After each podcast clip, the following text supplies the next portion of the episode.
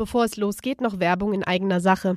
Der Lemken Frühbezug geht in die letzte Runde. Sichert euch noch bis Ende Dezember attraktive Deals auf das gesamte Lemken Produktprogramm inklusive Ersatzteile.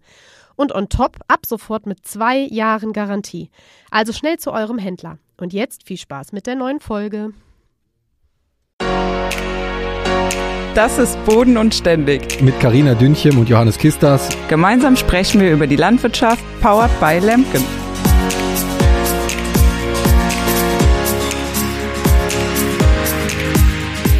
Hallo zu einer neuen Folge Boden und Ständig. Hallo Johannes, wie geht's dir? Hi Karina, mir geht's äh, soweit wie fast immer fällt mir gerade auf, ich sage eigentlich immer, mir geht's gut. Ja, ist, auch, ist doch gut. ja, ja, aber manchmal sagt man halt vielleicht auch, obwohl es ja gar nicht so ist, aber tatsächlich ist es so bei mir gerade. Das stimmt, ja. Diese, es ist ja oft die Floskel, wie geht's dir? Ja, gut. Und dir? Ja, auch. Dieses oberflächliche. Ja. ja. Wie geht's dir denn, Karina? Ähm, wieder besser, Gott sei Dank. Also ich hatte ja eine kleine äh, Erkältung, die sich doch ein bisschen länger hingezogen hat als gedacht. Äh, aber ähm, ja, äh, mittlerweile bin ich Gott sei Dank wieder fit und hoffe, meine Stimme hält auch durch. Ja, das hoffen wir natürlich, hoffe ich auch für unsere Zuhörer natürlich. Und das wäre ja schon fast fast beim Thema. Jetzt Erkältung nicht unbedingt, aber Erkrankungen und äh, vielleicht könnten dazu kann man ja den Bogen schlagen zu psychischen Erkrankungen, was wir jetzt ja schon auch zweimal thematisiert hatten hier in der Folge, wo wir auch unglaublich viel Feedback zu bekommen haben. Du vor allen Dingen dann ja von vielen äh, Betroffenen, direkt oder indirekt. Und äh, da war ja der Wunsch sehr groß, dass wir vielleicht da mal jemanden finden, der dazu nochmal aus äh, ja, fachlicher Sicht und auch fundierterer Sicht, als wir sie jetzt haben, dann nochmal irgendwie was dazu sagen kann. Und dann, Karina, kannst du ja vielleicht mal unseren Gast vorstellen. Ja, genau. Also mir war es ja auch eine besondere Herzensangelegenheit, dass wir das Thema Burnout in der Landwirtschaft einfach nochmal ein bisschen näher durchleuchten. Und ähm, ja, wir haben heute zu Gast äh, Angela Buhne. Angela, herzlich willkommen. Vielleicht möchtest du dich einfach kurz selber äh, unseren Zuhörern vorstellen. Ja, mache ich sehr gerne. Hallo, ich freue mich erstmal total, dass ihr mich eingeladen habt, dass ich heute dabei sein darf, weil genau wie du es gerade gesagt hast, Karina, das Thema Burnout in der Landwirtschaft für mich ein totales Herzensthema ist.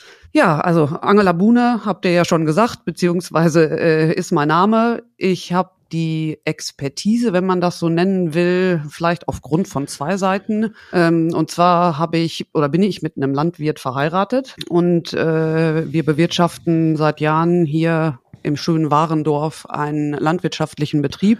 Lange Zeit haben wir das gemeinsam gemacht und dann hat's mich doch noch mal ein bisschen woanders hingezogen und ich habe äh, einen Master in Wirtschaftspsychologie gemacht und hatte das riesengroße Glück, auf Professorinnen und Professoren zu treffen, die es mir ermöglicht haben, dieses ganze Wirtschaftspsychologie-Studium ausgerichtet aus, auf die Landwirtschaft zu machen. Das war keine Selbstverständlichkeit, sondern wirklich echt ein totales Geschenk. Ja, und mein Thema von meiner Masterarbeit war Burnout bei Landwirten. In dem Bezug nicht gegendert, da meine Interviewpartner, die ich hatte, zu 99 Prozent männlich gewesen sind. Genau. Also vielleicht erstmal die Frage, wie kommt man, äh, wenn man mit seinem Mann oder wenn du jetzt mit deinem Mann den Betrieb geführt hast, wie kommt man dann auf äh, Wirtschaftspsychologie? Einfach weil du Interesse hattest an diesem Zwischenmenschlichen oder hast du da, warst du da, sag mal in Anführungszeichen, anders vorbelastet noch? nee, vorbelastet eigentlich nicht. Ich komme mitten aus der Stadt, bin so dieses typische Lehrerkind, was vor Jahren, als es noch nicht vielleicht so viele Studiemöglichkeiten gab, wie es heute gibt, äh, eigentlich nur zur Auswahl stand, was willst du irgendwann mal machen? Machst du Lehramt.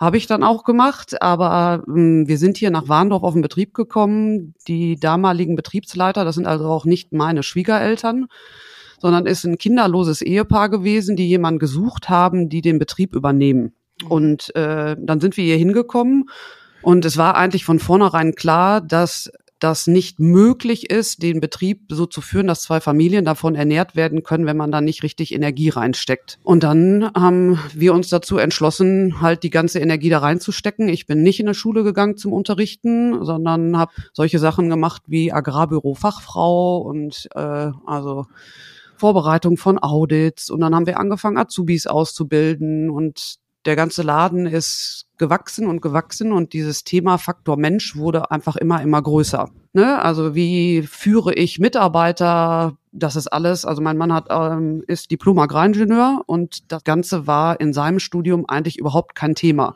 Und wenn du von mache ich selbst, mache ich selbst, mache ich selbst, übergehen musst auf, ich muss auch mal Arbeit abgeben und Mitarbeiter führen, ist das was gewesen, wo ich gesagt habe, ja, kann ich mir vorstellen. Dem Menschen sowieso sehr zugewandt oder offen von meiner Persönlichkeit her. Und äh, deswegen kam es dann zu dem Wirtschaftspsychologiestudium, ja. Also das kann ich auch nur mal bestätigen. Also ich bin ja auch äh, studierter Agrarwissenschaftler und dieses ganze Thema so Mitarbeiterführung und so, oder beziehungsweise Mitarbeiterführung und so das Zwischenmenschliche, wie geht man damit um, das kommt da wirklich sehr, also nicht unbedingt sehr viel in den Fokus. Das geht eher so ganz, ganz nebenher. Da kann ich dir nur recht geben tatsächlich. Wobei es ja immer eigentlich wichtiger wird. Je, also die Betriebe werden ja nicht kleiner. Ne? Also das ja. äh, Genau, absolut. Thema.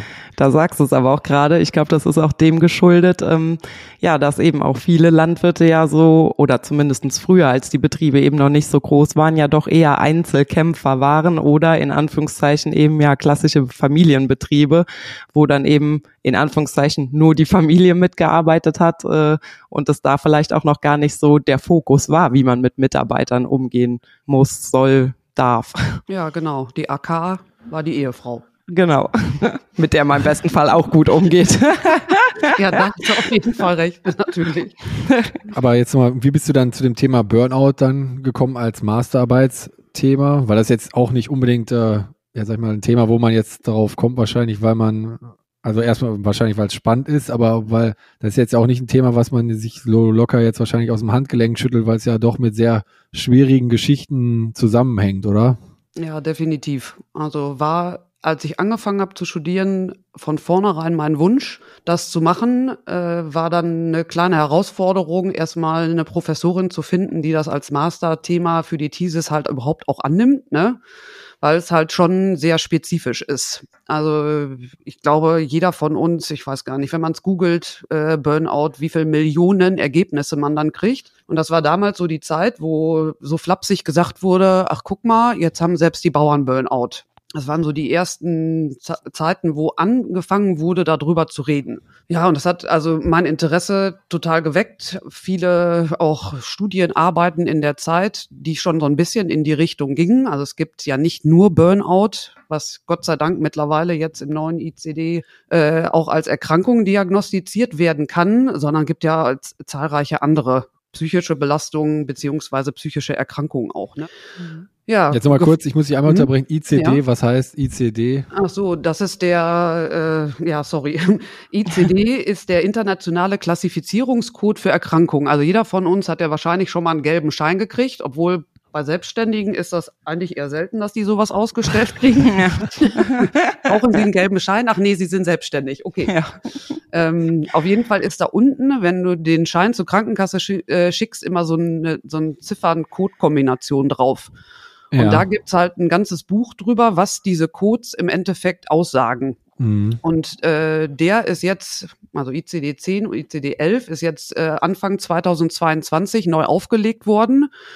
Und das war bis dato ein riesiges Manko, was wir ehrlich gesagt vorrangig erstmal nur in Deutschland hatten. Also die Holländer sind da uns um Längen voraus gewesen, ähm, dass Burnout gar keine Erkrankung war sondern das war Schwierigkeiten im Umgang mit Alltagsbelastungen, heißt es, glaube ich, oder mhm. hieß es, glaube ich. Und äh, durch diese Neuauflage von diesem Klassifizierungscode Codes ist das jetzt dazu gekommen, dass wir Burnout im Zusammenhang mit Arbeit vom Arzt diagnostizieren lassen können. Hängt natürlich auch immer damit zusammen, was erhältst du von der Krankenkasse für Leistungen, ne?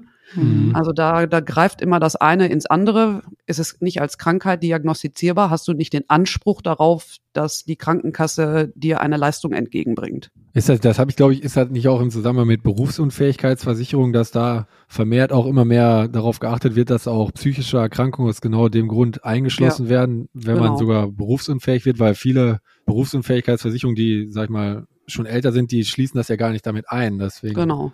Ja. Sollte man, das habe ich nämlich selber mal gelernt, sollte man darauf achten, dass auch psychische Erkrankungen tatsächlich in der Berufsunfähigkeitsversicherung eingeschlossen sind, sonst hat man nämlich nachher da auch eventuell Probleme, so wenn es mal so weit kommen sollte, oder liegt da falsch? Ja. Nee, da liegst du gar nicht falsch. Zu welcher Zeit war das, als du deine Masterarbeit geschrieben hast? Mm, also ich habe angefangen zu studieren. Ich war eine Studi-Omi, das war ja mein zweites Studium und um mich herum waren lauter nur so kleine Bachelor-Häschen mit gut 20. Aber waren Gott sei Dank zu dritt, gab eine Truppe, die sich zusammengesucht hat, die alle äh, Richtung 40 ging oder Ü40 waren und äh, die Studi-Omis waren also nicht, ich war nicht alleine. Also 2016 angefangen mit dem Master und habe dann 2019 äh, die Master-Thesis geschrieben. Genau. Mhm. Nee, ich frage nur, weil du eben ja gesagt hast, dass das Thema da ja gerade erst so aufkam, so nach dem Motto, jetzt haben sogar Landwirte Burnout, nur dass man das mhm. zeitlich mhm. mal so ein bisschen einordnen kann. Ja, das war früher sicherlich an der einen oder anderen Stelle durchaus Thema, aber ich ich habe so empfunden, vielleicht ist das dann auch mein Filter, wie ich den gesetzt habe, aber dass das da wirklich so in Gang kam, dass auch immer mehr drüber geschrieben wurde, veröffentlicht wurde. Also Forschung wird in Deutschland ja sowieso nicht betrieben. Das mhm. ist ja irgendwie eingestellt beziehungsweise abgestellt oder auch noch nicht angefangen. Ähm, aber also in anderen Ländern, Österreich, Schweiz, Frankreich, unglaublich spannende Sachen und Erhebungen, die da gemacht werden. Äh, also Übersee auch, Kanada, Amerika. Die sind, was das Thema angeht, komplett anders aufgestellt als wir hier in Deutschland. Inwiefern meinst du jetzt, sind die anders aufgestellt, weil die halt mehr forschen in die Richtung oder weil die da schon weiter sind, das als Krankheit anzuerkennen oder wie, wie, äh, wie meinst du das? Also ich denke da ehrlich gesagt vorrangig äh, in die Forschungsrichtung. In Frankreich, Frankreich beispielsweise machen die wirklich in ganz, ganz regelmäßigen Abständen Erhebungen, wie geht's unseren Landwirten? Mhm. Ne? Also äh, das sind Erhebungen, die da gemacht werden zu psychischen Erkrankungen, zu Burnout und auch zu Suizid die es mhm. in Deutschland überhaupt gar nicht gibt. Und ähm, also die wissenschaftliche Seite ist eine, aber zum Beispiel in Frankreich ist daraus ein Programm entstanden, was von ganz, ganz vielen unterschiedlichen Stellen unterstützt wird wo sogenannte, ja, wie will man es jetzt ausdrücken, ein französischer Name fällt mir jetzt ehrlich gesagt auch gerade nicht ein, aber das sind also Helfer, die an die Seite gestellt werden. Also dass beispielsweise Steuerberater geschult werden, Banker geschult werden, gar nicht im Hinblick darauf, dass sie dann auch helfen können, also dass sie therapieren, das gar nicht, sondern dass sie wissen, wo man sich Hilfe holen kann. Und damit suggeriere ich meinen Landwirten ja auch was, ne? Also mhm. da ist jemand, guckt drauf und ich sehe, dass es euch nicht gut geht und ich kümmere mich, auf welche Art und Weise auch immer. Von daher finde ich, hat das immer zwei Sachen. Zum einen bietet Forschung die Möglichkeit, einfach auch mal andere Therapiewege auszuprobieren. Aber dieses, ich sehe, dass es euch schlecht geht, das finde ich ist äh, was, was man einfach zeigen muss und nicht, ja, guck mal, jetzt haben sogar die Bauern Burnout. Ne? Das heißt, ähm, womit hast du dich dann genau während deiner äh, Masterarbeit dann beschäftigt? Kannst du uns einen kleinen Einblick darin geben? Angefangen hat es damit, dass man natürlich erstmal Gesprächspartner suchen muss. Also ich habe eine qualitative Forschung gemacht, heißt, ich habe nicht äh, Statistiken ausgewertet, sondern habe qualitative Interviews geführt und dafür brauchte ich natürlich Gesprächspartner. Heißt, ich musste mich erstmal auf die Suche begeben nach äh, von Burnout betroffenen Landwirtinnen und Landwirte, die überhaupt bereit sind, mit mir zu sprechen. Das war mh, mm, ja nicht ganz einfach. Also lief dann viel über Facebook-Aufrufe, dass ich mich in unterschiedlichen Foren angemeldet habe. Im Wochenblatt wurde es veröffentlicht, dass ich Teilnehmer für die Studie suche. Und dann äh, war vor allem sehr, sehr auffällig, dass es niemand war, der hier in nächster Umgebung gewesen ist. Also ich bin nach Niedersachsen gefahren, ich bin nach Schleswig-Holstein gefahren, ich bin nach Rheinland-Pfalz gefahren und nach Hessen gefahren und habe da meine Interviews mit den äh, betroffenen Landwirten geführt. Es waren äh, sechs Landwirte von Burnout betroffen und eine, äh, die Frau eines Landwirts, die sich bei mir gemeldet hat, wo sich ihr Mann infolge von einem stillen Burnout das Leben genommen hat. Das musste ich dann auch erstmal mit meiner Professorin irgendwo ein Stück weit abchecken, ob ich die mit einfließen lassen darf, weil es natürlich dann kein Interview mit einem direkt Betroffenen ist, sondern muss man natürlich auch den Interviewleitfaden und sowas ein Stück weit umschreiben.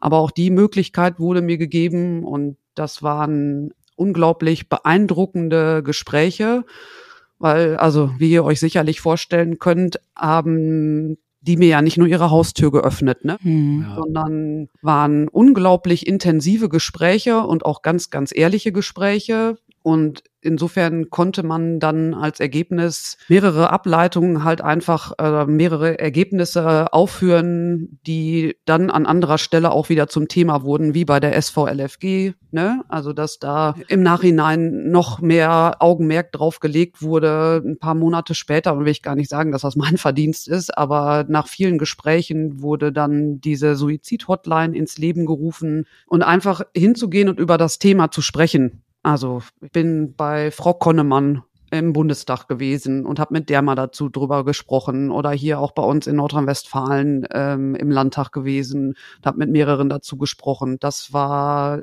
waren alles total wichtige Gespräche Ach, aber manchmal auch echt ein Kampf gegen Windmühlen. Ja, glaube ich sofort, weil ich glaube, dieses, dieses Thema Burnout ist auch, also aus meiner Erfahrung her oft ja auch was, was Punkt eins gerne unter den Teppich gekehrt wird von Betroffenen ja. und, und Punkt zwei oder auch gar nicht bewusst ist. Ich glaube, dass vielen das auch gar nicht bewusst ist, dass sie schon in so einem ja, Hamsterrad kurz vorm Burnout drin stecken und aber auf der anderen Seite auch sehr oft belächelt wird. Das ist so ähnlich wie Migräne. Ja.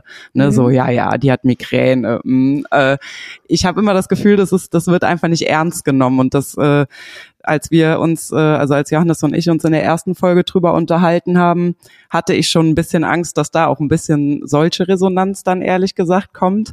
Aber die Resonanz war eine ganz andere, die ich überhaupt nicht erwartet habe. Und ähm, ja, ich, also ich glaube dir gerne, dass das sehr intensive Gespräche waren. Das habe ich auch gemerkt äh, bei den Rückmeldungen von den Zuhörern, die sich bei mir gemeldet haben, die dann auch mir ähm, frei raus da Geschichten ja anvertraut haben oder auch ne, die im Umfeld da irgendwie passiert sind und man tut sich ja auch so ein bisschen schwer. Also ich sage es auch ganz ehrlich, es ist natürlich, wenn wenn dir dann jemand eine Geschichte ähm, äh, aus Erfahrung berichtet, äh, wo ein Landwirt sich auch suizidiert hat und seine Frau mit drei kleinen Kindern mhm. da gelassen hat, dann da schluckt man ja auch erstmal. Also mhm. da kriegt man Gänsehaut, da weiß man gar nicht, wie reagiere ich darauf jetzt und äh, weil es natürlich auch absolut kein schönes Thema ist, aber ähm, ja, wie gesagt, ich finde, dass es dennoch ein sehr wichtiges Thema ist und äh, was auch auf jeden Fall nicht unter den Teppich gehört, äh, also nicht unter den Teppich gekehrt gehört so, äh, sondern wo auf jeden Fall ähm,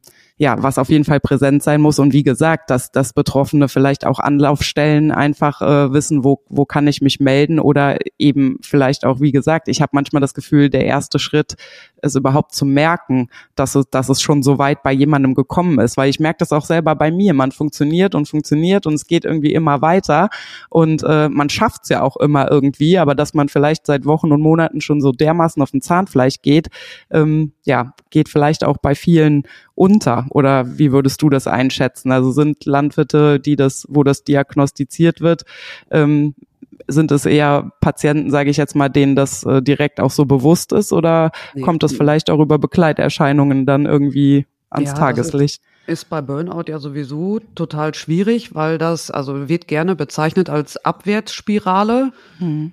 Ähm, und es gibt zahlreiche Symptome, die du auch noch innerhalb von Phasen ein Stück weit clustern kannst, aber es müssen auch nicht alle Symptome auftreten. Also deswegen ist das eine total schwierige Geschichte und umso wichtiger. Und ja, auch deswegen habe ich mich total gefreut, dass ihr euch bei mir gemeldet habt. Da muss man drüber reden. Also was sind potenzielle Warnsignale, die da sind? Bei meinen Interviewpartnern war es wirklich ganz häufig, beispielsweise auch die Frau, die gesagt hat, das geht so nicht mehr. Du mhm. musst jetzt losgehen. Ähm, und also teilweise wirklich auch dann gedroht haben, wenn du nicht losgehst, dann.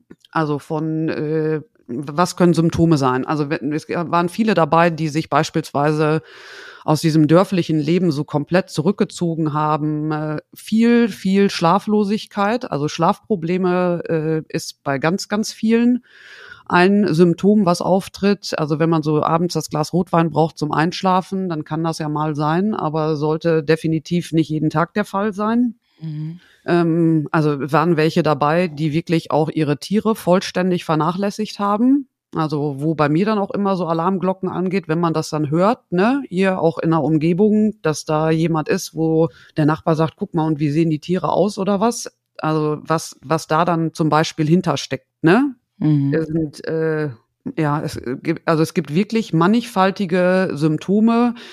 Und gerade die engsten Bezugspersonen, ob jetzt Ehefrau, Ehemann, äh, die Kinder, das sind alles welche, die so nah dran sind, dass sie sagen, da ist einfach eine Veränderung da. Und auf diese Veränderung, das ist auch nicht ganz einfach, weil man natürlich auch drauf hören muss, was ein, drumherum einem gesagt wird. Das hört man ja auch gar nicht gerne, ne? Mhm. Du bist immer so gereizt oder du beteiligst dich nicht mehr an unseren Gesprächen oder nie hörst du mir zu. Das sind ja alles so Sachen, die hört man ja auch gar nicht gerne. Dass das aber möglich ist, dass das auch in Bezug auf eine psychische Erkrankung oder auf einen Burnout hinsteuert, das ist vielen eigentlich auch gar nicht bewusst. Und deswegen drüber reden, sensibel machen dafür ganz, ganz wichtig und gerade, ja, wie soll ich das jetzt ausdrücken, im ländlichen Raum, also viel sind so Sätze gefallen, wie dass die eigenen Eltern der Betroffenen gesagt haben, ja, nee, der ist jetzt in der Klapse oder früher gingen sie alle in den Beichtstuhl und heute rennen sie alle zum Psychologen.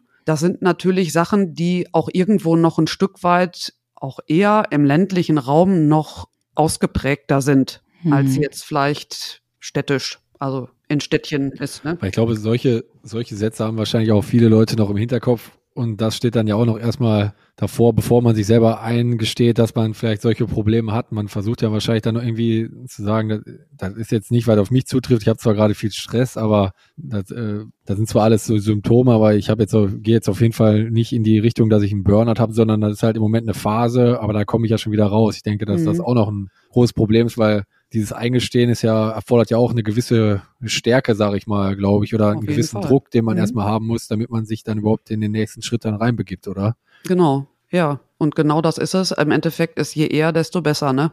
Ja, wobei ja. ich mir das, also wie gesagt, du hast ja, also diese Symptome, das kann das kann man ja auch mal in gewissen Phasen hat man das ja vielleicht mal, aber dass man dann wirklich, da jetzt wirklich diese Konsequenz rauszieht, dass man einen Burnout hat, das stelle ich mir wirklich auch für mich persönlich, glaube ich, wäre das für mich sehr schwierig, das einzu oder erstmal dann zu, ist das jetzt wirklich schon diese Richtung oder also ich glaube auch für mit für für ja wie soll ich sagen für für die Frau oder den Lebenspartner oder die Partnerin ist es ja sehr schwierig dann auch dann irgendwie diesen Bogen dann zu schlagen, dass man jetzt dann doch mal seinen Partner darauf hinweist, dass diese Probleme dann da sind, oder? Ja, aber du gehst jetzt ja auch nicht zum Arzt und sagst, ich habe Kopfschmerzen, ich glaube, ich habe einen Burnout. Das machst du ja auch nicht. Ja, ja, genau. Johannes. Ja.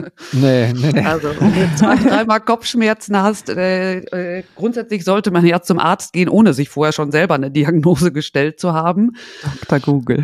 Genau, ja. Dr. Google, man macht's möglich. Aber das ist auch immer ein Zusammenspiel von mehreren Dingen. Also, es gibt in Deutschland den sogenannten Burnout-Papst, das ist der Professor Burisch, der hat mal Burnout bezeichnet als sogenanntes Fuzzy-Set. Also es ist eigentlich überhaupt gar nicht wirklich greifbar. Und deswegen ist das immer ein Zusammenspiel von mehreren Sachen. Und also ich denke, dass wenn du äh, mit jemandem zusammenlebst, lange zusammenlebst, sagt man jetzt nicht nach fünf Tagen, du, oh, ich glaube, du steuerst auf einen Burnout zu, sondern das ist, ist halt auch ein Prozess, ne? Hast du eine, weißt du, ist das irgendwie, wie lange, sag ich mal, um das jetzt mal irgendwie ein bisschen greifbarer zu machen? Also zwei Wochen, zwei Monate, sechs Monate oder das, ist das, das unterschiedlich man, je nach äh, Verlauf und Persönlichkeit des? Ja, also das kann man so überhaupt gar nicht sagen. Wenn du, äh, also ich habe ja vorhin erzählt, dass ich mit der Frau von einem gesprochen habe, die, der sich infolge von einem stillen Burnout das Leben genommen hat. Und ich habe mit ihr äh, so ein paar Symptome besprochen, beziehungsweise sind wir so die Zeit, bevor es passiert ist, auch durchgegangen, wo du wirklich, wirklich jetzt auch nicht sagen kannst, oh, der hat nächtelang nicht geschlafen oder nee, kannst du nicht. Da gibt's kein, kein Zeitfenster, in dem man genau sagen kann, die Phase dauert so und so lange, die so und so lange kannst auch Phasen überspringen innerhalb des Verlaufes. Ganz, ganz äh, schwierig zu sagen, beziehungsweise kann man gar nicht sagen. Aber was heißt denn Phasen, wenn du sagst, wie viele Phasen gibt's denn? Oder gibt's da so eine Steigerung dann? Oder wie muss man sich das vorstellen? Das, mhm. also, also Phasenmodelle gibt's von drei Phasen bis hin zu zwölf Phasen. Da sind wir jetzt wieder ganz wissenschaftlich unterwegs. Ja, ich will dich jetzt, ja, ne? also also du kannst das ja ganz leicht erklären. Das ja, ja, ich, ich, keine I give my very best. Ähm, also von drei Phasen bis zwölf Phasen gibt es die unterschiedlichsten Modelle, wo man sich dann natürlich so ein Stück weit einordnen kann, wenn man sich das anguckt. Ich fand immer das einfachste Modell ist, dass du, und das habe ich auch bei meinen Interviewpartnern äh, rückblickend, dass sie das von sich erzählt haben. Also alles wirklich äh, da kann ich jetzt nur von den jungen Männern sprechen, weil es ja halt auch noch Männer gewesen sind, die den Betrieb übernommen haben und wirklich Lass gehen Kapelle. Also richtig Vollgas. Ne? Also wenn du dir das Mhm. vorstellst auf so einer Grafik, es ging auf jeden Fall steil nach oben. Die haben Ja. richtig was gemacht und richtig was geschafft. Und wenn du, die, äh, wenn du dann die Grafik jetzt nehmen würdest und du würdest dann mal so einen kleinen Knick da reinmachen, das ist so der erste Punkt, wo du äh, so das Gefühl hast, boah, ich habe echt einen Klotz am Bein. Also ich will was machen und ich will mich ja anstrengen und ich will ja alles geben, aber ich habe das Gefühl, als hätte ich wirklich einen Stein am Fuß. Eine Kugel, die mich irgendwo auf der Stelle festhält. Mhm. Und dann läuft das halt weiter, dass du das Gefühl hast, irgendwie gefangen zu sein. Wenn man jetzt dann von einer dritten Phase sprechen will, dass du dich irgendwie ein Stück weit gefangen fühlst und nicht verstanden und dass so eine Art Resignation irgendwo schon ein Stück weit einsetzt. Und ja, bis zur vierten Phase kommt es hoffentlich bei vielen halt auch einfach nicht, ne? Weil, Also, dass suizidale Tendenzen da sind, will ich jetzt für die dritte Phase auch nicht abstreiten, aber das ist definitiv dann halt einfach die letzte Phase, in die keiner reinkommen sollte. Ja. Wenn du sagst, also du hast ja eben junge Männer gesagt, ähm, Mhm. gibt's äh, oder hast du da auch drüber geschrieben oder das durchleuchtet, gibt's irgendwie gefährdete Altersklassen? Sagst du, es sind eher jüngere, eher mittleren Alters oder ältere oder ist es total bunt gemischt, alles dabei? Also da würde ich auch sagen, bunt gemischt, abgesehen davon, dass ich natürlich, wenn ich jetzt sage, ich habe mit sechs Männern gesprochen, ne, Mhm. keine, keine Tendenz ausmachen kann. Also die, mit denen ich gesprochen habe, waren alle, möchte ich mal sagen wollen, mittleren Alters, aber die haben sich ja auch schon nach dem Burnout befunden, ne? Mhm. sondern hatten schon dran gearbeitet und sind schon losgegangen und haben sich therapieren lassen oder begleiten lassen. Viele sind auch, äh, dass die wirklich in Kliniken gewesen sind. Gibt auch welche, die versucht haben, es anders zu lösen. Also da waren die unterschiedlichsten Wege bei, wie die da zum Ziel für sie zufriedenstellenden Ziel gekommen sind. Und äh, also von daher kannst du jetzt nicht sagen, wenn du 35 bist, bist du besonders gefährdet. Sondern Mhm. also was ein Merkmal auf jeden Fall ist, ist, dass am Anfang unglaublich hohe Einsatzbereitschaft da ist. Ne? Also jetzt aber richtig. Heißt nicht, dass jetzt keiner mehr was machen soll, ne? Also Nein, das heißt es natürlich nicht. Also dann gibt's ja quasi diese Phase, wenn ich das richtig verstanden habe, in Phase drei, zwei und drei, da wird es in der Regel dann, sag ich mal, in den besten Fällen oder in den häufigsten Fällen zum Glück erkannt und dann auch Mhm. dementsprechend dann äh, therapiert. Oder habe ich das Mhm. falsch verstanden? Nee, nee, die- das kann man schon so denn? sagen. Hm? Und wenn man jetzt dann, sagt man, man ist jetzt dann in Phase drei oder vier, wo, an wen kann man sich denn dann wenden, wenn man jetzt eine betroffene Ehefrau ist, eine betroffene Lebenspartnerin oder irgendwie Vater, Mutter von einem äh, jungen Landwirt, der da gerade Vollgas gibt, an wen wendet man sich dann oder an wen kann, was sind überhaupt dann Ansprechpartner? Ist das irgendwie bundeslandmäßig geregelt oder gibt es da eine übergeordnete Stelle? Gibt es überhaupt eine Stelle oder wendet man sich an seinen Hausarzt? Wie wäre denn da so das äh, Prozedere? Das ist ehrlich gesagt in Deutschland ein Stück weit schwierig. Ich weiß also noch, dass ich letztes Jahr, ja, ich glaube, es war ungefähr so um diese Zeit, einen Anruf von einem Land, äh, von einem Hausarzt aus Niedersachsen gekriegt habe, der mir halt irgendwie so zwei, drei, vier, fünf Facts von einem Landwirt, der in seiner Sprechstunde war, ähm, berichtet hat und sag, und mich, also hat mich angerufen, um mich zu fragen, wo schicke ich den denn jetzt hin? Mhm. Ne? Also im Endeffekt ist diese Information, wo nach den Hausärzten hin, wenn es bis zu den Hausärzten erstmal kommt, eine Information, die schon ein Stück weit fehlt. Also wer die letzte Zeit wahnsinnig viel da nach vorne gebracht hat, ist die SVLFG. Die haben ein Programm Was ist das denn? SV, du hast gerade die Abkürzung schon mal benutzt. Sozialversicherung für Landwirtschaft und Forsten. Äh, die haben ihren Hauptsitz in Kassel und haben ein Programm aufgestellt, das heißt mit uns im Gleichgewicht. Und da sind wirklich echt viele gute Sachen dabei, äh, wo man sich vor allem vorrangig auch erstmal Hilfe holen kann. Ne? Aber Mhm. also diese Schwelle loszugehen und zu sagen, irgendwie geht's mir nicht so gut, Therapeuten ist unglaublich schwierig. Jetzt nach Corona, mit Corona, bei Corona äh, eigentlich noch schwieriger als vorher, weil die psychischen Belastungen in der Gesamtbevölkerung einfach auch angestiegen sind. Ich hatte mir schon mal überlegt, es wäre eigentlich total großartig, wenn es in jedem Bundesland einen Therapeuten gibt, je nach Größe des Bundeslands vielleicht auch irgendwie so zwei oder drei, die verteilt sind, die einfach Plätze frei halten. Aber wenn man dann mal anruft, dann hat man auch echt Wartezeiten. Also wenn es unter einem halben Jahr klappt, ist super. Boah. Boah. Ja, also da einer meiner Interviewpartner hat sich deswegen wirklich selbst einweisen lassen. Ja gut, im Endeffekt ja je nachdem in welcher Phase man ist. Mhm. Also es kann ja dann auch, so stelle ich es mir vor, natürlich auch, ne, wenn schon suizidale Gedanken da sind, ist es ja auch dann sehr dringend, dass man dann Hilfe bekommt. Ja. Und ich könnte mir vorstellen, dass es gerade bei den Landwirten wahrscheinlich meistens auch dann schon fünf vor zwölf ist, weil wir sind ja eigentlich auch, also zumindestens von mir ausgehend und ich glaube, äh, da spreche ich auch äh, für viele. Wir gehen ja auch nicht wegen jedem Wehwehchen so zum Arzt und so Nein. gehen wir wahrscheinlich auch mit unserer Seele um rum. Also, ne, Kommt ich meine, von alleine ist, geht von alleine, ne? Genau, ja. so, so frei dem, nach dem Motto, genau. Und äh, deswegen, wenn ich mir jetzt vorstelle, dass jemand da ist, der das dann doch eingesehen hat und die Stärke auch hat, sich da helfen zu lassen und diesen Schritt zu gehen, äh, ja, wird es wahrscheinlich auch entsprechend dringend sein. Und wenn man natürlich ja. dann noch ein halbes Jahr auf äh, Hilfe warten muss, kann da ja wahrscheinlich auch schon viel zu spät sein. Aber was beispielsweise Medikamente angeht, kann äh, jedem auch der Hausarzt erstmal weiterhelfen. Ne? Mhm. Also das, das auf jeden Fall. Das geht immer. Also das ist ja dieses Problem, dass man immer wieder lange auf seine Termine warten muss. Ist ja nicht, ist ja nicht nur bei psychischen Erkrankungen so. Das ist ja fast mittlerweile überall so. Aber wie hast du denn vielleicht noch äh, Möglichkeiten, sag ich mal, wie man erstmal oder Gibt es da irgendwie Ratschläge oder Tipps oder so, so ein Leitfaden, wie man, was man vielleicht vermeiden sollte, damit man erstmal nicht in diese Spirale reinkommt? Oder, also ich weiß nicht, wie ich das jetzt genau nennen soll. Vielleicht mal, ob man sich jeden Tag irgendwie mal Zeit nimmt für sich selber oder weiß ich, das ist jetzt einfach mal so gesprochen. Dann gibt es da irgendwelche Tipps und Tricks? Oder Ob ich die Nonplusultra-Lösung habe, meinst du jetzt? Ja, also mit Sicherheit hast du, ich, wenn du die nicht, wenn du die hättest, würdest du wahrscheinlich jetzt nicht hier bei uns im Podcast sitzen. Aber Sondern, ja, aber natürlich würde ich dann bei euch im Podcast sitzen. da würdest du vielleicht äh, ja durch ganz Deutschland, Europa reisen und diese Sachen überall erzählen und allen vorschlagen, doch oder nicht? Also ich weiß Tipp, ja, ja. Nicht. Ja, das könnte sein, aber was soll ich jetzt sagen? Für euch hätte ich mir doch auf jeden Fall Zeit genommen. Aber also, was ich damit sagen will. Das ist natürlich will, die richtige Antwort. Ja, ja. Ne?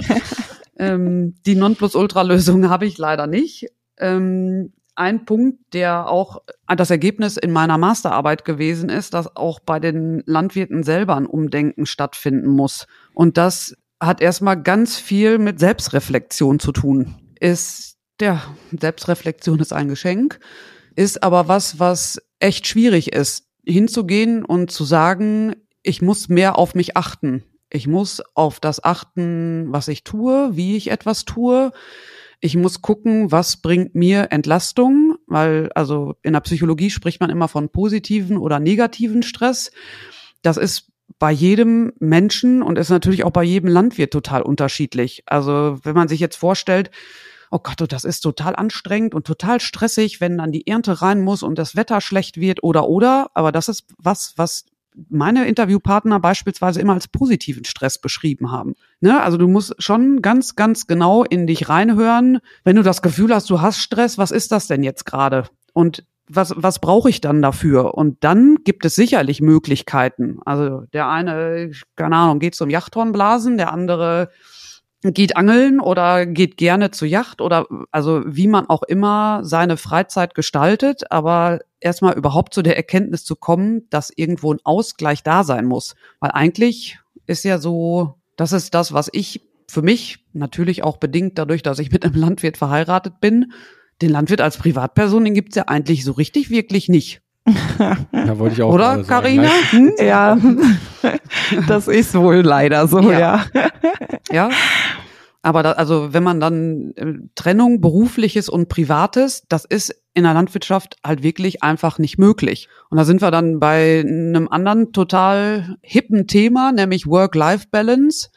Und wenn du dir das anguckst, also ganz, ganz viele reden über ja eine gesunde Work-Life-Balance und ist total wichtig und da muss man auch drauf achten. Ich habe manchmal das Gefühl, je mehr wir uns anstrengen, Work und Life voneinander zu trennen, desto gestresster sind wir eigentlich. Also manchmal ja. ist es ja auch die Akzeptanz, dass man einfach auch gerne arbeitet und dass das, ja, wenn ich das jetzt bei meinem Mann sehe beispielsweise, sonntags morgens, wenn keiner da ist, kein Mitarbeiter, kein Azubi, es ist einfach keiner da und er kann einfach dem nachgehen, was er gerne tut, dann ist das für den schon Freizeitausgleich, so, ne? Also diese ständige Bemühung, Work und Life voneinander zu trennen, ist gerade für die Landwirtschaft eher was, was uns sehr, sehr viel mehr negativen Stress macht. Ja, das ist auch so was. Also im Endeffekt, äh, ähm, ja, so geht's mir zumindest oder so, das kann ich so sagen. Ich gehe auch gefühlt keinen Tag. Also es ist immer was, was, was Leute nicht verstehen können von außen, ähm, die nicht damit infiziert sind, sage ich mhm. immer. Ähm, weil ich gehe im Prinzip keinen Tag äh, im Jahr auf die Arbeit. Also ich habe auch gar nicht dieses, wenn ich das von Freundinnen schon mal mitbekomme oder so, dieses, oh, hoffentlich ist bald Wochenende, ne, die dann sich von Wochenende zu Wochenende hangeln und so. Mhm weil sie keinen Bock auf ihren Job haben. Das ist bei uns ja eigentlich gar nicht so. Also nicht nur eigentlich, also bei mir, ich kann nur von mir sprechen, bei mir ist es überhaupt nicht so. Ich gehe keinen Tag im Jahr gehe ich raus und denke mir so, äh, kein Bock. Und ähm, ja, da, und das ist ja auch irgendwie wiederum dann ja auch dieses, was du eben gesagt hast. Also ich empfinde es als positiven Stress. Auch alles, was ich sonst noch mhm. so nebenbei mache, mache ich, weil ich es gerne mache. Und ich habe mir halt immer geschworen, wenn es dann irgendwann mal negativer Stress wird oder äh, diese Phase kommt und man merkt das. Ähm, also ich meine, jeder hat auch mal einen Tag im Jahr, wo irgendwie alles doof ist und man keine Lust hat. Das ist ja auch ganz normal. Aber ähm, ich habe das eben auch schon äh, in Ausbildungszeiten hinter mir gehabt, ähm, wo ich das eben auch so empfunden habe, so dieses, dass ich hätte heulen können, wenn ich morgens auf die Arbeit gefahren bin und freitags war es dann okay, weil war Wochenende und sonntags war schon wieder ein blöder Tag, weil äh, morgen ist Montag und es geht wieder von vorne los. Also es gibt nichts Schlimmeres, wie wenn man ähm, ja nicht das gerne macht, was man tut. Mhm. Und äh, seitdem habe ich halt ein ganz anderes äh, Empfinden irgendwie so dafür. Und ich habe mir immer geschworen, wenn es dann irgendwann wieder so weit ist, dass, dass ich, äh, dass ich das so empfinde, dass ich überhaupt gar keine Lust darauf habe, was ich mache, ähm, dann, dann muss das auch wieder weg, weil dieser negative Stress auf Dauer, da dem hält man auch nicht stand. Nee. Und das ist das äh, gerade in der Landwirtschaft wahnsinnig ausgeprägt. Beruf verstanden als Berufung mhm. ist eigentlich ein Punkt, der einen wahnsinnig positiven Beitrag zur psychischen Gesundheit leistet. Und wenn du dann aber an einem Punkt bist, wo dieses, was du einfach mit Leidenschaft betreibst, ähm, ständig von allen Seiten irgendwo angegriffen wird, und damit meine ich jetzt gar nicht äh, zwingend nur, dass äh, die Gesellschaft auf den Landwirten oder auf den Landwirten und Landwirtinnen rumhaut, sondern äh, auch der Anspruch, der dann da ist von außen. Du hast es gerade gesagt, Karina, das verstehen auch viele andere gar nicht. Ja. Sondern, aber du musst doch, also du musst doch dann auch um fünf Uhr mal Feierabend machen, ne? Ja, ja, ich kenne die Diskussion nur zu mhm. gut. Also auch so, ich meine, ich weiß auch, dass das alle drumherum immer nur gut mit mir meinen, um Gottes Willen, ne? Die dann auch sagen, hier, du musst doch jetzt auch mal frei machen, du musst doch jetzt auch mal in Urlaub fahren oder weiß ich nicht was. Aber das ist das eben, ich versuche das auch immer wieder zu erklären, aber deswegen eben diese, auch ganz bewusst dieses, ja, wenn nicht damit infiziert ist, der versteht das auch einfach nicht. Also das, äh, ja, das ist wirklich schwierig, dass jemand Außenstehendem, der in Anführungszeichen nur seinem Job äh, montags bis freitags nach geht und dann froh ist, wenn er Wochenende hat, äh, ja, das so jemandem nahe zu bringen, ist schon echt schwer. Und das ist halt, ja, auf der einen Seite ist es was wahnsinnig Positives, ähm, dass wir so arbeiten, dass es für, für uns sich nicht als Arbeit anfühlt, aber ich glaube auch, dass es gleichzeitig auch was Negatives sein kann, dass man eben auch glaube ich,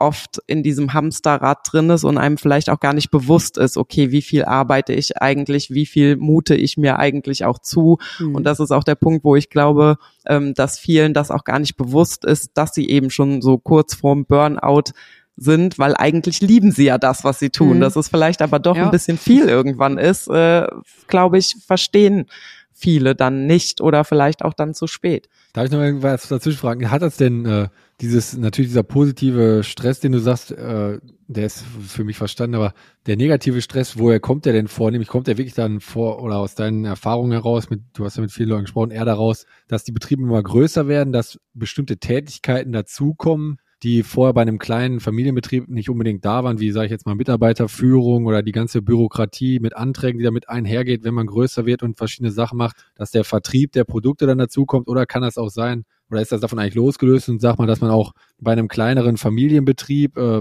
sag ich mal, wo man eigentlich alleine arbeitet mit seiner Familie, keine Mitarbeiter hat, sag ich mal, den gleichbleibenden äh, Bürokratieaufwand, Anträge etc., dass es da auch dazu kommen kann oder ist das verstärkt bei Leuten, die wirklich äh, Wachstum äh, im Fokus haben oder wie ist da, wie ist da so diese Aufteilung, der negative Stress, wo kommt der her? Sag ich mal, durch Routine auch dann teilweise, weil man halt jeden Tag in Anführungszeichen das Gleiche macht oder wie ist da so deine Einschätzung? Hm, also eigentlich hast du schon ziemlich alle Punkte genannt, die so in diesem Bereich negativer Stress reingehören.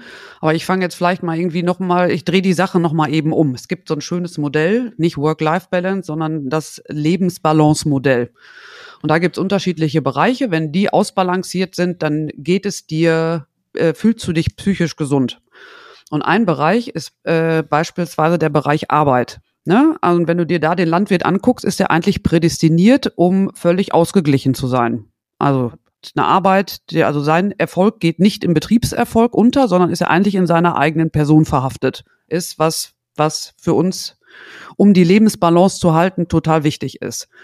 Ähm, dann hast du ein ja, persönlich stimmiger Beruf, Beruf verstanden als Berufung, alles Punkte, die wir gerade schon gesagt haben. Aber wenn man sich das dann jetzt mal anguckt, was auf den äh, Höfen so stattfindet, dann sind, sind ganz viele von diesen Punkten, die wir uns ja ach so idyllisch für den Landwirt vorstellen, dass die überhaupt gar nicht mehr zutreffen. Das ist eine Entwicklung, die über Jahre, Jahrzehnte immer weiter vorangeschritten ist, sind beispielsweise solche Sachen. Erfolg geht, äh, ja, der Erfolg geht vielleicht noch nicht.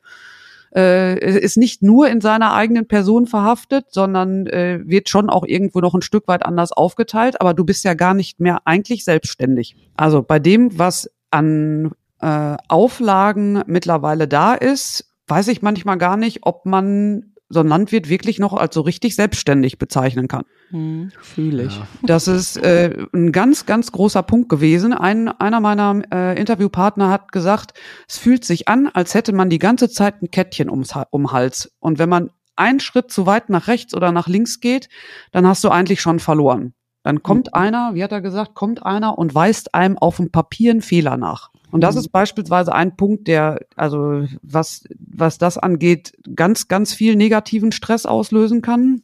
Dann ja, bürokratischer Aufwand ist ja für alle Betriebe eigentlich gleich, äh, gleich hoch. ist ja wahnsinnig viel, was da einfach ist. Und dann hinzugehen und es zu schaffen, und da schlage ich dann wieder den Bogen zur Selbstreflexion, innere Stärke, Selbstbewusstsein, dann hinzugehen und zu sagen, das kann ich nicht schaffen. Also ich source das jetzt out, was mir auch, was hat Karina gerade gesagt, was mir keine Freude bereitet. Hm. Ich weiß, werden jetzt wahrscheinlich ganz, ganz viele, wenn sie das hören, sagen, ja, aber das muss ja auch alles irgendwie bezahlt werden. Ja, das muss alles bezahlt werden, das ist schon richtig. Und ich kann als Landwirt auch nicht, weil ich so gerne mache, den ganzen Tag einfach nur auf dem Trecker sitzen. Das funktioniert halt auch einfach nicht. Aber also, wenn da Punkte sind wie Audits, für Tierwohl, für äh, eine Cross-Compliance-Prüfung und so. Das sind alles Sachen, wenn ich sage, das ist nicht, da, da kann und will ich nicht mein Hauptaugenmerk drauf legen, dann muss ich an den Punkt kommen zu sagen, dann muss ich mir jemanden dafür suchen. Ja. ja. Sonst wirst du den negativen Stress da nicht abschalten können. Das, das geht nicht. Was eigentlich auch als total Vorteil, totaler Vorteil äh, genannt wird, wenn es um Faktoren geht, die dich psychisch gesund erhalten, ist das Leben im Mehrgenerationenverband übrigens, ne? Um mhm. mal auf so einen landwirtschaftlichen Betrieb zu gucken. Wie gut das für die Psyche ist, mit mehreren Generationen zusammenzuleben und vor allem vor Ort mit den Kindern und der Familie zusammen sein zu können. Und das ist bei 90 Prozent meiner Interviewpartner ein Punkt gewesen, der riesiges, riesiger Punkt von negativen Stress. Wirklich also äh, nur zu lösen für, äh, für einen meiner Interviewpartner, in dem der vom Hof weggezogen ist. Ach krass. Weil er gesagt hat, dass ich kann das nicht mehr. Ich halte das nicht mehr aus. Mhm. Ja, also von daher, Johannes, da kommen ganz, ganz viele Punkte zusammen von denen, die du da genannt hast. Ich kann nicht, nicht sagen, dass das nur Betriebe sind, die jetzt als ersten Schritt Wachstum und wirklich äh, sich massiv vergrößern oder wie, wie bezeichnet man das? Betriebsspiegelung oder sowas. Ähm, das kann ich überhaupt gar nicht sagen, sondern die Summe dessen macht's dann, ne? Ja. Ja, gut, das sind natürlich viele Faktoren, die dann natürlich bei so einer Erkrankung wahrscheinlich mit reinspielen. Ne? Ja.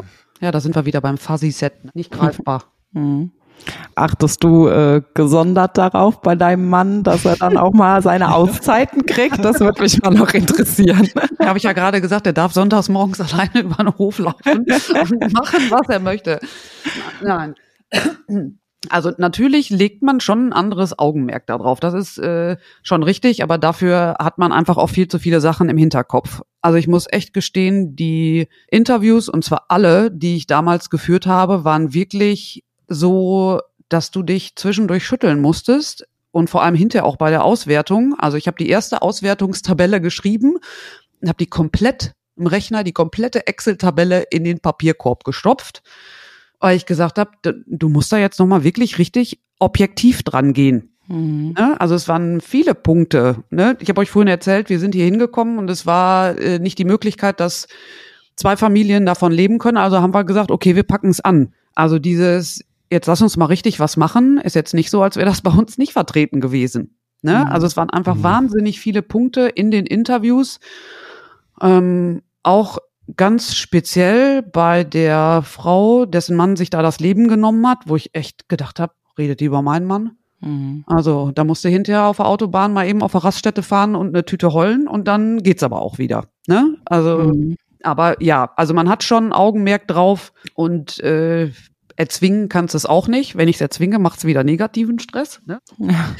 Aber es ist natürlich eine andere Sensibilität da, gar keine Frage. Aber du hast ja gerade dieses gesagt, du hast ja gerade gesagt, äh, viele Frauen haben dann zu gemacht, wenn du, wenn nicht jetzt was mhm. passiert, dann mache ich ja. Das erzeugt mhm. ja dann theoretisch eigentlich ne negativen Stress wieder für den, für den Betroffenen an sich, weil er sagt dann, ja, jetzt macht die, meine Frau mir auch noch Druck hier und ich will eigentlich ja nur, dass alles gut ist oder so, weil irgendwie muss man dann ja da dann sehr behutsam vorgehen, wenn man jetzt wirklich danach guckt, positiver und negativer Stress. Aber andererseits muss man ja doch irgendwann so viel Druck aufbauen als äh, ja, Betroffener, der dessen Lebenspartner da dieses Problem hat, dass man da dann irgendwie dann zurande kommt und dann der andere auch reagiert. Oder wie, wie ist da jetzt dann? Also, also das ist ja ein bisschen konträr mhm. eigentlich. Ja, ganz viel ist Kommunikation. Also ihr habt äh, den Podcast angefangen und habt euch gegenseitig gefragt, wie geht's euch denn?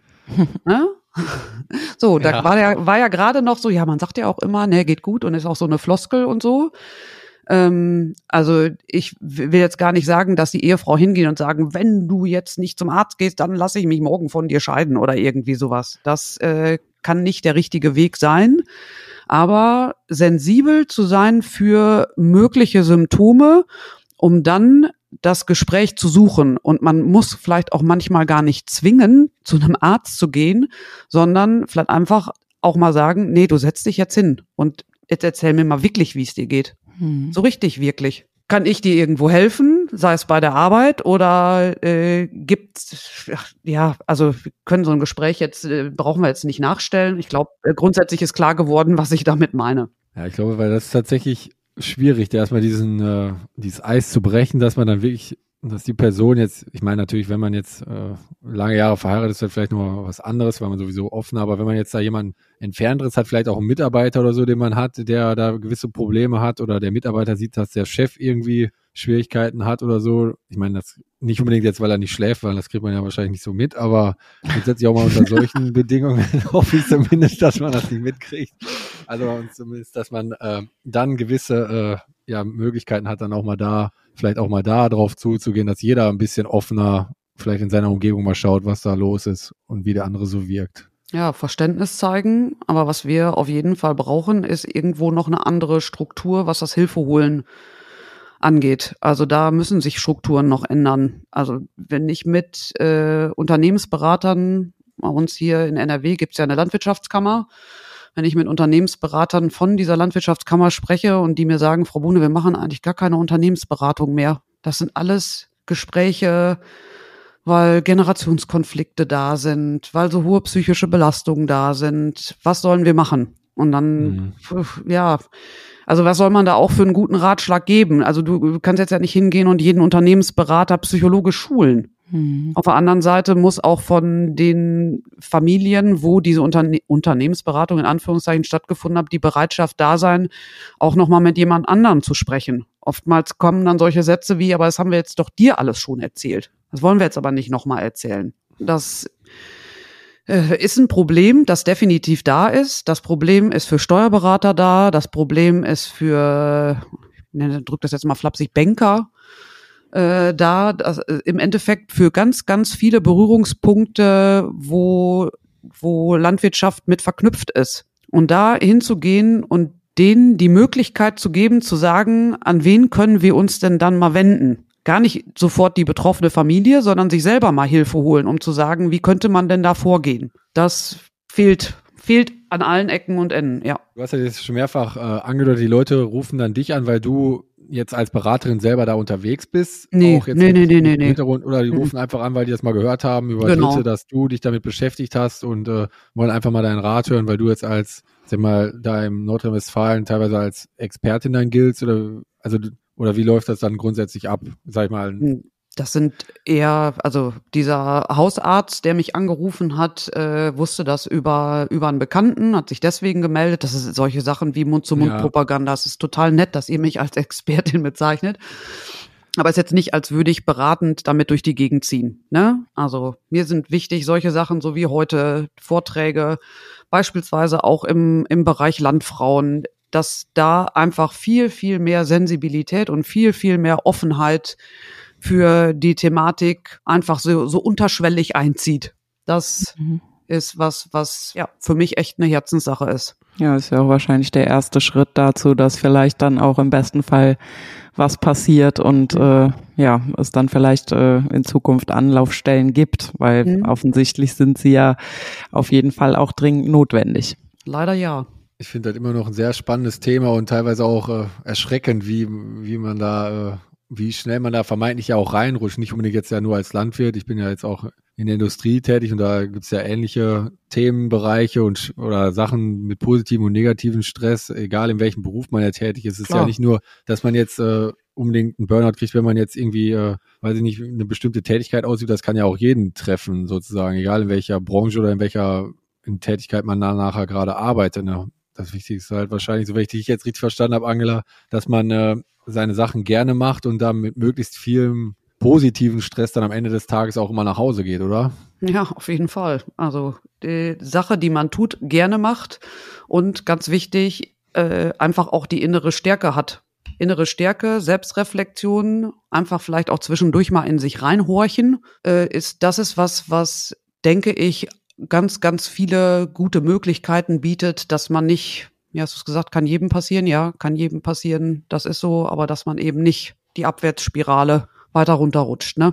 Ja, das sind doch äh, eigentlich ganz gute abschließende Worte, würde ich sagen. Ähm, Johannes, wenn du keine Fragen mehr hast, äh, Angela, willst du sonst unseren Zuhörern gerne noch was am Ende vielleicht auf den Weg geben, was dir wichtig ist? In meinen Vorträgen äh, habe ich eigentlich am Schluss immer so eine Folie, äh, passt auf euch und eure Liebsten auf. Das ist was wachsam sein, aber auch nicht ängstlich, dass morgen am Tag die Nacht, die vorher nicht geschlafen wurde, dazu führt, dass man ähm, unter einer psychischen Belastung oder unter einem Burnout leidet, sondern wirklich einfach auf sich aufpassen, in sich reinhören und dass die Landwirtschaft vielleicht irgendwann ein bisschen mehr schafft, sie selbst zu sein. Das fände ich total schön. Gucken wir mal, was so alles passiert. Ne? Was ich für mich jetzt so mitgenommen, was ich sehr wichtig finde, ist, dass, also erstmal diese Erkenntnis, dass es so positiven und negativen Stress gibt und dass man, äh, wie wichtig es eigentlich ist, dieses, äh, so ein bisschen dieses Oberflächliche abzulegen, was man so hat, wie wir jetzt schon am Anfang hatten mit diesem Gut und äh, mir geht's gut, aber dass man dann nochmal vielleicht doch nochmal ein bisschen äh, tiefer geht und ja, dann nicht unbedingt bei jedem muss man das ja nicht machen, aber wenn man jetzt so jemanden hat, mit dem man dann wirklich oft Kontakt hat oder ein enger Familienangehöriger oder ein guter Freund, so dass man dann wirklich häufiger dann nochmal nachmacht, bevor es nachher zu spät ist, ist es wirklich so und so, das finde ich nochmal, also glaube ich, eine sehr wichtige Sache, die ich hier aus dem Gespräch jetzt ähm, mitgenommen habe. Also so, das war das für mich so das Wichtigste, sage ich mal. Und ansonsten möchte ich mich auf jeden Fall bei dir bedanken, Angela, dass du dir die Zeit genommen hast, äh, mit uns darüber zu sprechen. Wir hatten das ja schon am Anfang gesagt, das Thema ja, sehr hat sehr viele Leute beschäftigt und äh, beschäftigt immer noch sehr viele Leute. Und wir würden uns freuen, wenn wir Fragen jetzt dazu kriegen, dass wir dann nochmal vielleicht auf dich zukommen können oder ja, äh, auf jeden Fall. Wir können uns auch noch stundenlang weiter über, unterhalten über Möglichkeiten, wie du deine Hormonausschüttung dahin kriegst, dass du gute Laune hast. Aber äh, ich bin ja erstmal gespannt auf eure Rückmeldung, wie beruflich ja. zufrieden ihr so seid. Und dann können ja, wir ja genau. weiter wir diskutieren. wir analysieren das jetzt erstmal und ja, dann äh, analysiert ihr beiden das mal. persönlichen Gesprächen auf dich zu. Das nehmen wir dann als Hausaufgabe ja, für uns genau. mit. Ja, sehr gut, sehr gut. Nee, aber ich äh, würde mich auch bei dir bedanken, Angela. Ich fand's auch äh, super spannend und tatsächlich äh, war ich auch kurz zeitweise auch schon mal weg in Gedanken, nämlich äh, bei gewissen Dingen, die du gesagt hast und habe das schon die Frage für mich dann auch irgendwie im Kopf beantwortet. Ähm, ich glaube, dass es absolut äh, wichtig ist, dass man ja selbst reflektiert ist für sich äh, oder eben auch aufmerksam generell, also ja jetzt nicht nur beim Thema Burnout äh, in der Landwirtschaft, sondern ich finde es ähm, unheimlich wichtig, dass man in seiner Umgebung mit seinen Mitmenschen einfach ein bisschen aufmerksam ist. Äh, ich würde mir das für unsere Gesellschaft generell wünschen, dass die ähm, im Gesamten mal wieder ein bisschen mehr aufmerksamer ist. Ähm, und äh, ja, ansonsten, wie gesagt, vielen lieben Dank, dass du das doch schwere Thema mit uns äh, angegangen bist. Und äh, ja, an die Zuhörer, wie gesagt, wie immer, wenn ihr noch Fragen habt oder Anregungen habt, meldet euch gerne bei uns. Und ähm, ja, ansonsten würde ich sagen, hören wir uns bald wieder. Bis dann, ciao. Abonniert uns auf Spotify oder überall da, wo ihr Podcast hört. Wir freuen uns außerdem über eine Bewertung bei Apple Podcasts. Und natürlich könnt ihr euch bei Fragen und Anregungen jederzeit melden auf unseren Instagram-Kanälen, auf Facebook oder per Mail an podcast.lemken.com.